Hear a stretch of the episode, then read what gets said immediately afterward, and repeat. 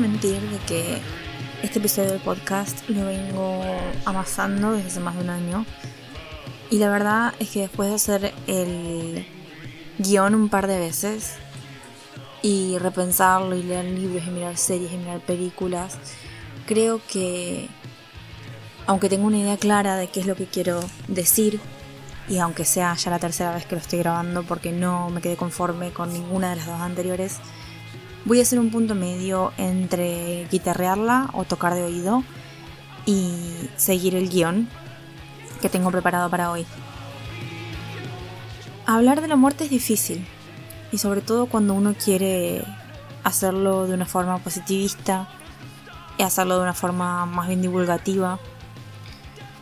Y es difícil también querer retratar cosas que son, como lo recalco en todos los episodios, muy personales, muy subjetivas y muy atadas a cada persona y a cada experiencia de vida.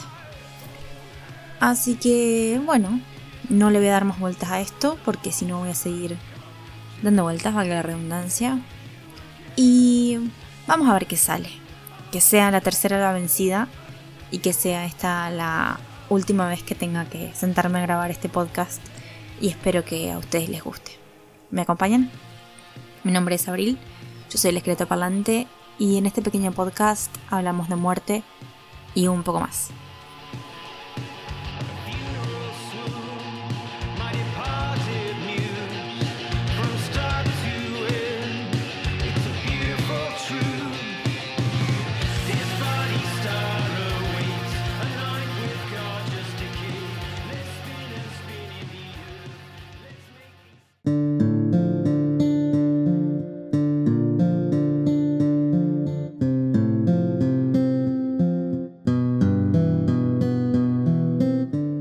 Se me hace muy interesante la idea de pensar qué es la muerte físicamente.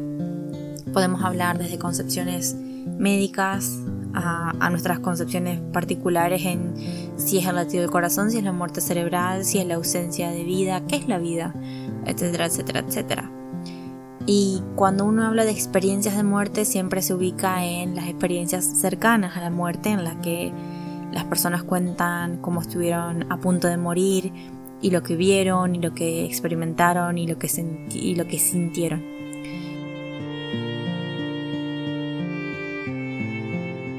Pero hoy en particular voy a intentar cerrarme en hablar en tres experiencias de tres personas diferentes hablando sobre la muerte física. Por lo menos para retratar un poco el estar físico al momento de morir porque si nos ponemos a hablar de experiencias cercanas a la muerte, vuelvo a repetir lo que dije en la intro, vamos a estar mil años porque la muerte es tan subjetiva como personas hay sobre la faz de la Tierra. Incluso si hablamos de muertes físicas también, ¿no? Yo creo que a uno cuando le preguntan cómo te gustaría morir, uno piensa dormido, que no me dé cuenta, que no sea consciente, que no me duela, eh, o rodeado de mis familiares, o en un ambiente más bien plácido Lamentablemente no todas las muertes son así. Muchas son traumáticas, muchas son violentas, muchas son eh, sufridas. Pero por lo menos para ponerle un poquito de luz a, a esa idea, vamos a tomar estas tres experiencias y hablar un poquito de lo que estas tres personas nos cuentan sobre la experiencia en carne de lo que es el fin de la vida.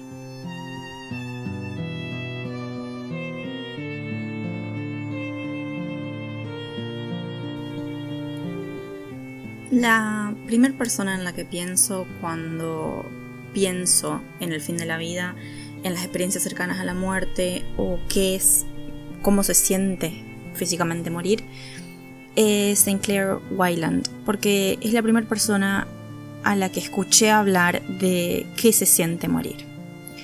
Claire eh, era una activista que hablaba abiertamente sobre una condición crónica llamada fibrosis quística la cual es una patología genética con la que la gente nace y que afecta a los pulmones y al sistema respiratorio y en consecuencia termina afectando a todos los órganos del cuerpo. Es una enfermedad terminal, es decir, que las personas que la padecen fallecen el fin de esa enfermedad es la muerte. Y además estas personas obviamente tienen una expectativa de vida muy breve, la cual se remedia algunas veces con el trasplante de ambos pulmones. Eh, no en todos los casos se lleva a cabo, no en todos los casos es efectivo. Pero bueno, Claire era una activista que hablaba de esta enfermedad, que contaba su día a día con, con esta patología. Y bueno, en su caso se le había diagnosticado desde pequeña, ella había nacido con esta enfermedad y pasó gran parte de su vida en ambiente hospitalario, recibiendo operaciones y tratamientos y medicamentos que ayudarán a mejorar su condición.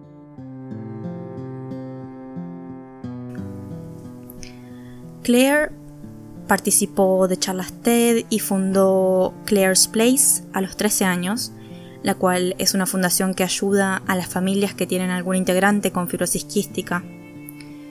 Y como dije, yo la conocí a ella hablando de muerte, no principalmente por la divulgación de la fibrosis quística, sino porque ella hablaba muy abiertamente sobre la muerte. Siendo una persona que desde su juventud, desde su infancia, tuvo que tener la concepción de, que iba a morir tan certera como todos nosotros, ¿no? Porque todos sabemos que esto va a pasar, pero ella quizás desde una forma mucho más tangible porque sabía que su vida podría ser breve corta y todo el ambiente en el que ella crecía y vivía era dentro de un concepto, dentro de un marco terminal, fue una persona que pudo hablar y enfrentar la muerte desde muy pequeña.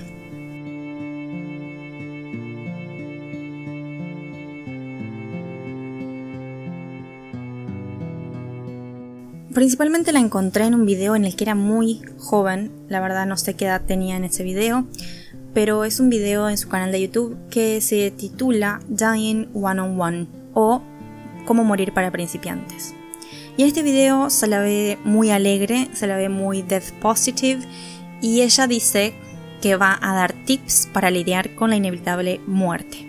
Entonces comienza a hablar de lo positivo que es pensar en la muerte para empezar a atravesarlo, para ser consciente, para saber que uno algún día no va a estar y la vida va a seguir luego de eso, en el que uno eh, va a perder el miedo a la muerte, va a estar más cómodo con la idea de la muerte y que otras personas también. Nos habla un poco sobre la concepción errónea de la lista de quehaceres, que ella opina que una lista de quehacer tengo que hacer esto antes de morir, sobre todo en su contexto, que era terminal. Eh, para ella le parecía erróneo, que deja la frase no dejes que la muerte tome decisiones por vos, ya que el punto es vivir, eh, no solamente por el hecho de acumular experiencias solo porque sí, sino vivir en un mundo que uno hace las cosas que el mundo necesita que uno haga, ¿no?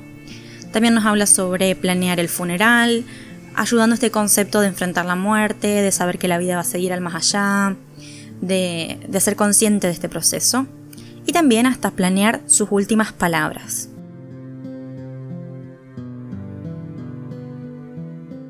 Como digo, en este momento ella era muy joven, se la veía muy positiva, se la veía muy motivada.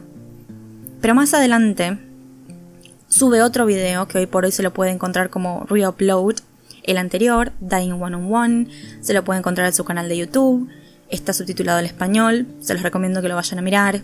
Es bien death positive, viendo lo que hablamos acá. Van a encontrar muchas cosas que, en las que podemos concordar, ¿no?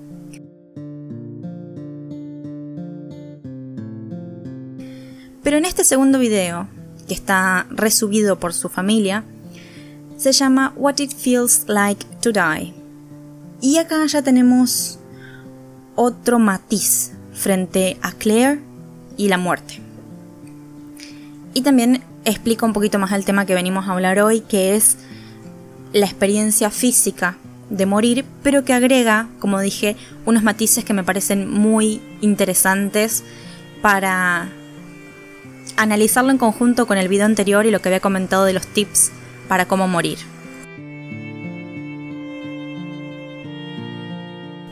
En What It Feels Like to Die, literalmente cómo se siente morir, nos cuenta que ella en su vida tuvo muchas intervenciones en las que estuvo sometida a anestesia general que estuvo seis veces a punto de morir, es decir, que hubo seis momentos en los que si no hubiese sido por asistencia médica ella hubiese fallecido. Pero que efectivamente hay una séptima oportunidad en la que se la dio por muerta y tuvieron que reanimarla. Y es en base a esta última vez que nos cuenta cómo fue experimentar la muerte desde una forma física. Y también desde una forma más filosófica o espiritual, que eso pueden verlo en el video de ella, por ahí hoy no vamos a tratar de ahondar tanto en eso.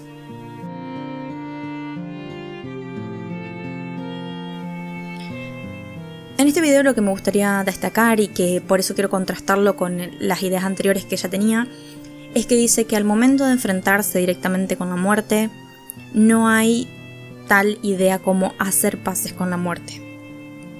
Que esa concepción que muchas personas tienen de que de hablar de la muerte, pensar de la muerte, hacer paces con esto, uno va a perder el miedo o una persona va a morir mejor que otra por la conciencia que tiene, es errónea que no hay una noción tal como morir de forma correcta, que no hay una noción tal como hacer paces con la muerte. No importa cuánto uno lo piense, ese momento es crítico y uno nunca va a estar listo para eso. Y no hay preparación previa que valga frente a la muerte. Fíjense cómo le cambian las opiniones de un momento a otro, ¿no? Cuando ella realmente se encuentra frente a, a su muerte.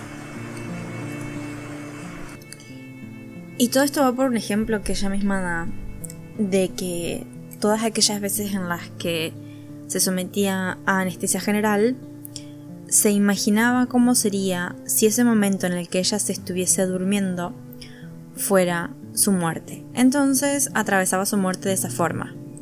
De alguna forma jugaba con la idea de si yo me estuviese muriendo en este momento y así fuese mi muerte, estaría tranquila, no sucedería nada, eh, me relajaría, estaría todo bien, me pondría mentalmente en la idea de que está todo bien.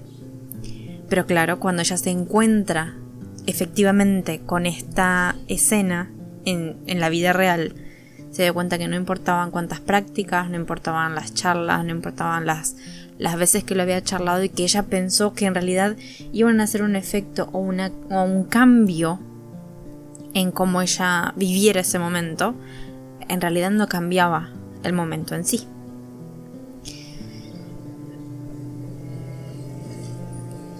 La experiencia de muerte de Claire se origina a raíz de una infección en la sangre, luego de una operación, que dos días más tarde de esta intervención comienza a hacer que sus pulmones fallen. Y durante seis horas de agonía, eh, ve cómo su cuerpo empieza a rendirse, por decirlo de alguna forma. Ella comenta que a la mitad de estas seis horas se dio cuenta que se estaba muriendo, se vio desde afuera, y ahí es donde comienza como un tira y afloje.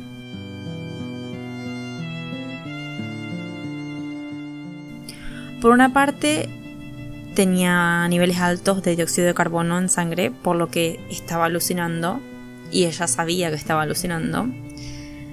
Pero por otra parte, la parte que, que mantenía conciencia le decía de alguna forma, si vos dejás ir esto, todo este dolor, todo este sufrimiento se va a ir. Porque ya después de, de las tres horas, la idea de estar muriendo, el atravesar la muerte físicamente, era muy doloroso físicamente. Literalmente le dolía el cuerpo. Entonces era como que su mente le decía, si vos dejás ir, esto se termina. Pero ella comenta que lo que cree que es el instinto propio del cuerpo humano, cada una de tus células te pide que sigas viviendo. Tu cerebro te pide que sigas viviendo.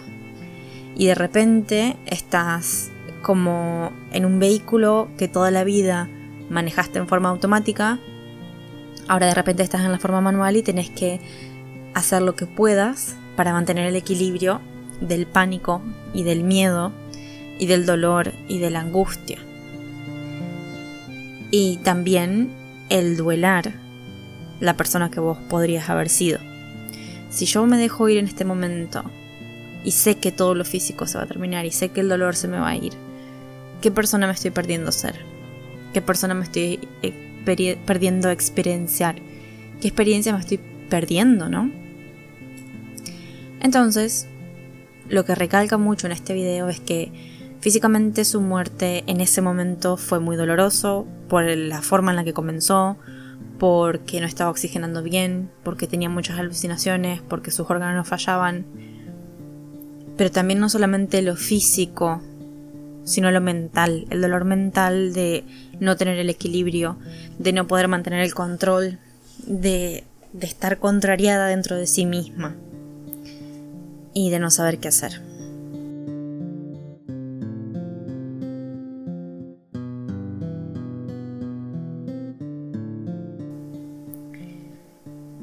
Años más tarde, luego de este video, Claire sube otro video en el que comenta que cambia su opinión sobre su trasplante. En un primer momento, cuando mucho antes de estas experiencias, cuando ella hablaba del trasplante de pulmones que suelen necesitar las personas con fibrosis quística, ella decía que no lo quería, que simplemente quería que su cuerpo viviese lo que tuviese que vivir y que iba a aceptar cuando su cuerpo no diese más. Cuando cumplió 21 años, subió un video diciendo que quería vivir, que quería el trasplante. Y la verdad que nadie de las personas que la seguíamos podía reclamarle absolutamente nada porque está en todo su derecho. Todos estamos en el derecho de vivir. Nadie va a decir, ay, porque cambiaste de opinión, va a pasar a... Eh, sos una traidora, una mentirosa. Al contrario. Eh, es ver como una persona cambia, evoluciona y no tiene miedo de compartir sus puntos de vista. Lamentablemente, en el 2018, una semana Luego de haberse realizado el trasplante de ambos pulmones, Claire fallece a causa de un derrame cerebral que se originó por un coágulo de sangre.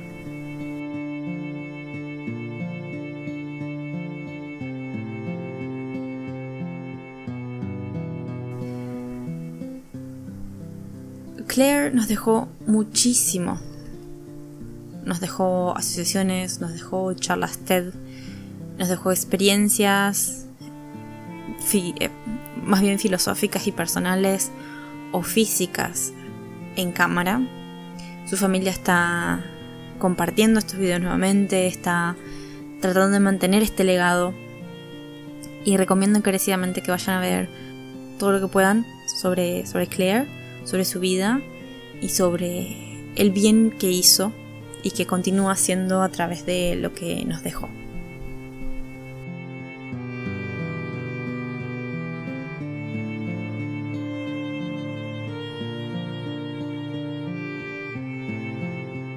La segunda persona de la que vamos a hablar es de Miguel Ángel Tobías. Miguel Ángel Tobías escribió el libro Renacer en los Andes.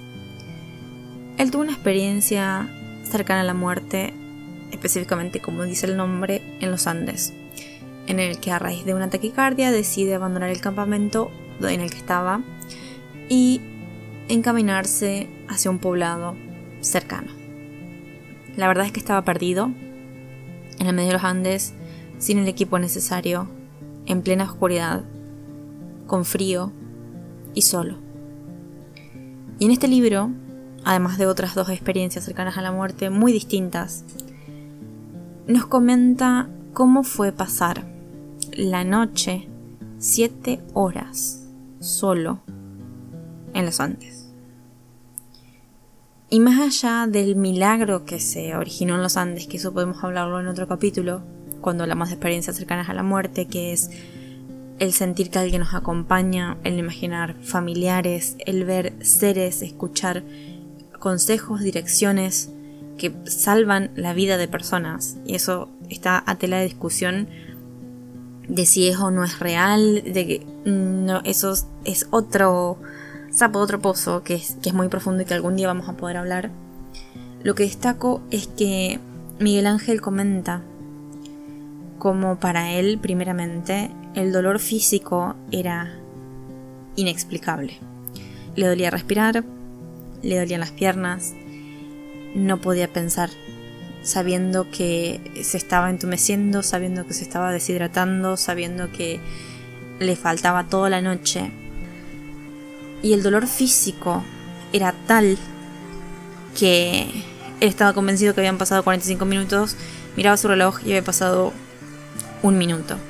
Tiempo después comenta cuando estaba escribiendo el libro, saca la cuenta y si un minuto hubiesen sido alrededor de 45 minutos como él pensaba, en realidad esas 7 horas que él pasó solo en la oscuridad serían el equivalente mental, por decirlo de alguna forma, a 9 días y medio.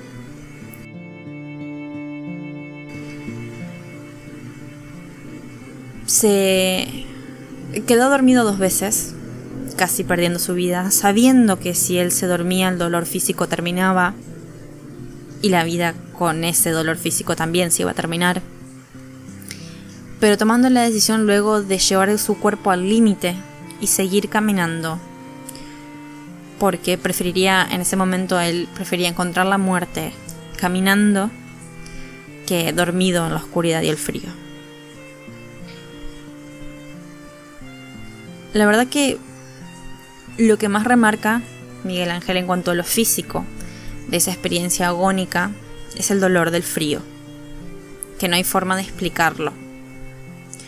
Tampoco le encuentro yo una forma de explicar siempre las personas que comentan sobre experiencias cercanas a la muerte cómo el cuerpo aguanta, cómo el cuerpo que muchas veces a nosotros nos duele, que está fatigado, en esos momentos toma fuerzas del el aire, aunque duela, y sigue adelante. Es impresionante.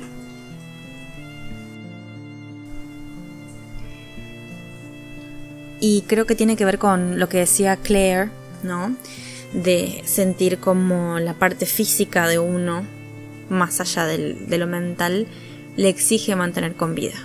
Como exige, quiero seguir viviendo, no me importa eh, el, el entorno, no me importa lo que vos pienses, el cuerpo toma decisiones aparte y nos obliga a llevarlas a cabo.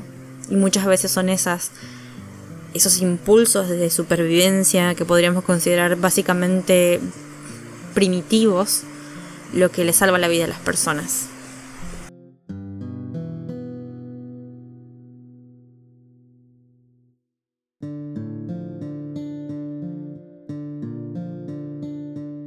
Por último vamos a hablar de Travis Flores. Travis Flores, al igual que Claire, tiene fibrosis quística. Pero a diferencia de Claire, Travis ha sobrevivido a dos trasplantes de ambos pulmones y es una de las 30 personas en el mundo que han tenido la oportunidad de pasar por esa intervención y seguir con vida. Actualmente es un activista no solo para difundir y concientizar sobre la fibrosis quística, sino también para informar y promover la importancia de la donación de órganos. A Travis lo conocí porque el video de él en BuzzFeed tiene el mismo título que el de Claire, What It Feels Like to Die, en el que cuenta dos experiencias que tuvo cercanas a la muerte, que fueron en los dos momentos en las que tuvo que someterse al trasplante de los pulmones.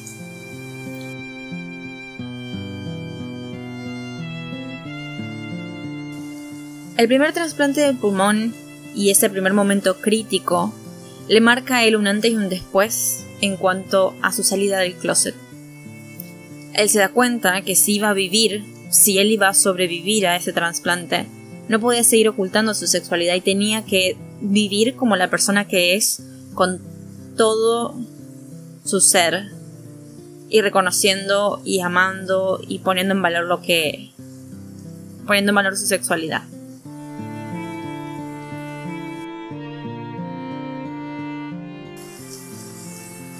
En el segundo trasplante, que en un primer momento no había tenido buenos resultados positivos para Travis, él se encontraba acostado, con tubos alrededor del cuerpo y en su cuerpo que lo ayudaban a respirar, pero que cada respiración era un trabajo forzoso y era un trabajo doloroso. Y él, en un momento de la noche, supo que se iba a morir Incluso él cuenta que su madre de alguna forma se dio cuenta y esto también lo podemos abordar desde otros autores, tanto que trabajan con moribundos como personas que han hablado o han escrito en su lecho de muerte comentando que ellos saben que la muerte viene. De alguna forma, dos días antes, un par de horas antes, saben que no van a sobrevivir a la noche o saben que no van a sobrevivir hasta el fin de semana. De alguna forma el cuerpo sabe y lo hace notar. Él en ese momento, sumergido en dolor, le dice a, su madre, lo siento, mamá, me estoy muriendo.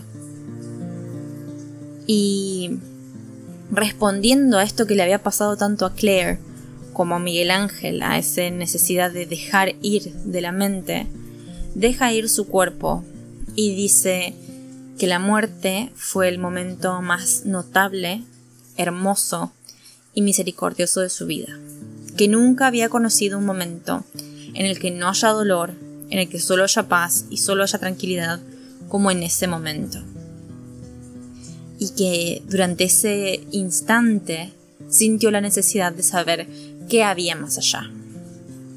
Además está decir que fue reanimado y que hoy por hoy, reflexionando sobre ese momento de su vida, habla de la muerte como una experiencia hermosa, llena de paz y de tranquilidad.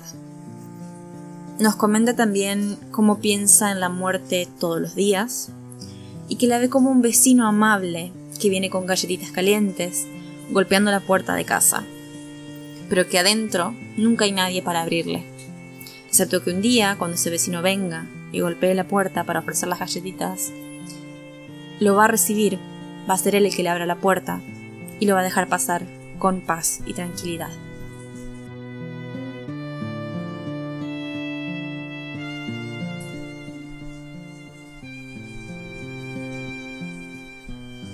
Y como ya dije que hablar de este tema es largo y tendido y complicado y extenso, vamos a poner una pequeña píldora de fundamentación científica. Si bien los científicos no saben a ciencia cierta realmente qué sucede dentro del cerebro, cuando una persona muere, sí se sabe que hay picos impresionantes de actividad, saben qué áreas se activan, pueden llegar a teorizar sobre ciertos procesos, no se sabe a ciencia cierta qué es lo que la persona ve, qué es lo que la persona siente. Sí hay, como dije, teorías que pueden llegar a explicar cosas que le han pasado a estas tres personas que estuve citando hoy. En cuanto a las experiencias de ver luces, santos, familiares, seres de otros planos. Los científicos dicen que se puede deber a la liberación de endorfinas que provocarían los estados de paz, como los que sintieron tanto Travis, tanto Claire como Miguel Ángel al momento de pensar si suelto puedo dejar esto, o al momento de que Miguel Ángel se durmió y sintió una presencia que lo levantaba y le decía que se mueva.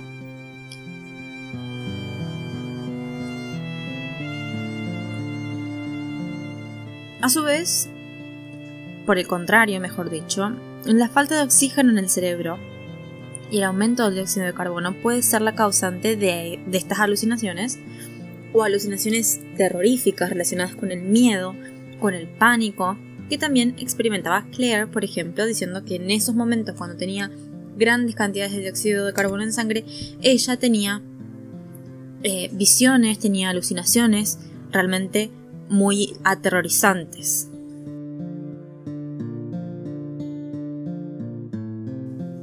Se habla también de que la actividad cerebral puede perder sincronía en estos últimos momentos de vida, digamos que es como un glitch en el cerebro, lo que puede explicar, según los científicos, las experiencias fuera del cuerpo, es decir, esas experiencias en las que las personas se ven acostados, bien personas que entran y salen de la habitación, como ser testigos en tercera persona de toda esta experiencia, según los científicos, esta falta de sincronía en los impulsos eléctricos del cerebro podría provocar estas experiencias.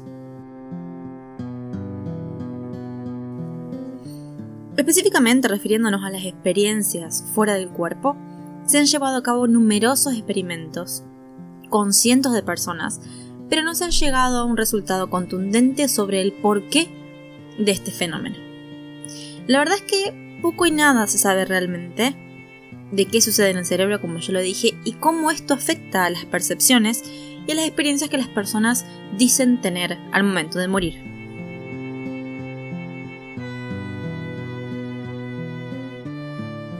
Lo que sí aporta una vista positiva a todo esto es hablar del trauma de morir. Es por eso que estemos acá. No, después de todo esto que yo dije, por favor, no abandonen el podcast, ¿no? O sea, está bien que uno nunca va a estar preparado para morir, pero eso no significa que no podamos sentarnos y hablar del tema, ¿no?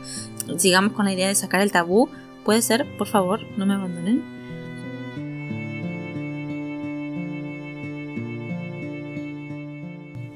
Si quieren ver un poco más de estas experiencias, pueden ver Sobrevivir la muerte, que se encuentra en Netflix, en las que tenemos ambas, tantas experiencias de las personas como de lo que hablábamos hoy, los, los efectos de extracorpóreos, las alucinaciones, los seres de otros eh, mundos, etcétera, etcétera, etcétera.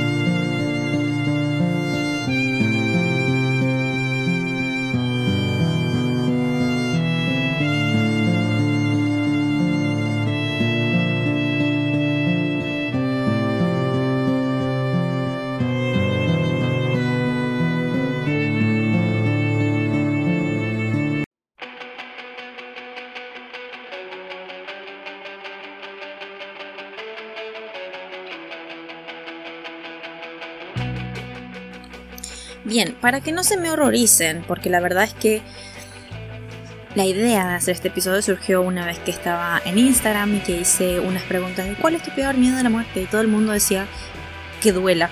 Y yo traje tres experiencias de personas que dicen específicamente que les dolió, pero no es esa la idea, no es que les tengan más miedo, sino bueno, saber que puede haber un poco de paz al fin y al cabo a pesar de del dolor.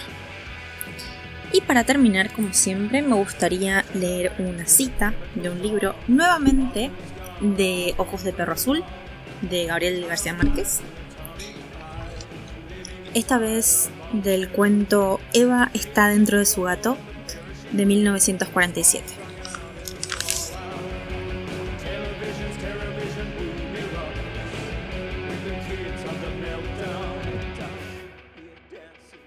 Siempre su pensamiento, después de vagar por los oscuros rincones de la casa, se encontraba frente a frente con el miedo. Entonces empezaba la lucha, la verdadera lucha contra tres enemigos inmovibles. No podía, no, no podía jamás sacudir el miedo de su cabeza. Tenía que soportarlo apretado en su garganta y todo por vivir en ese caserón antiguo, por dormir sola en aquel rincón, apartada del resto del mundo. Siempre su pensamiento se iba por los húmedos pasadizos oscuros, sacudiendo de los retratos el polvo seco cubierto de telarañas. Ese polvo inquietante y tremendo que caía de arriba, desde ese sitio en el que se estaban deshaciendo los huesos de sus antepasados. Invariablemente se acordaba del niño. Allá lo imaginaba, sonámbulo, debajo de la hierba, en el patio, junto al naranjo, con un puñado de tierra mojada dentro de la boca. Le parecía verlo en su fondo arcilloso, cavando hacia arriba con las uñas, con los dientes, huyéndole al frío que le mordía la espalda, buscando la salida al patio por ese pequeño túnel donde lo habían metido los caracoles. En el invierno lo oía llorar con el llanto chiquito, sucio de barro, traspasado por la lluvia, lo imaginaba completo, tal como lo habían dejado cinco años atrás, en aquel hueco lleno de agua. No podía pensar que se hubiera descompuesto, al contrario, debía ser bellísimo navegando en esa agua espesa como en un viaje sin salida. Así que como siempre, espero que les haya sido útil, espero que les haya sido entretenido, espero que no les haya dado demasiado miedo y que como siempre pueda ser la chispa que comience una conversación muchísimo más profunda sobre el fin de la vida, ya sea con otros o con ustedes mismos. Sin más que agregar, ya saben que pueden encontrarme en las redes sociales como el esqueleto lector, acá soy el esqueleto parlante, allá soy el esqueleto lector, tanto en Instagram como en Twitter como en Facebook. Y nos veremos en el próximo episodio. Y recuerden, la muerte siempre está cerca. Es por eso que no está mal invitarla a bailar un ratito.